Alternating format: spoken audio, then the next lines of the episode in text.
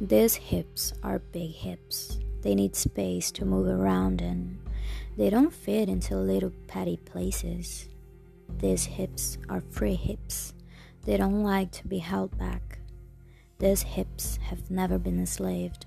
They go where they want to go. They do what they want to do. These hips are mighty hips. These hips are magic hips. I have known them to put a spell on a man and spin him like a top.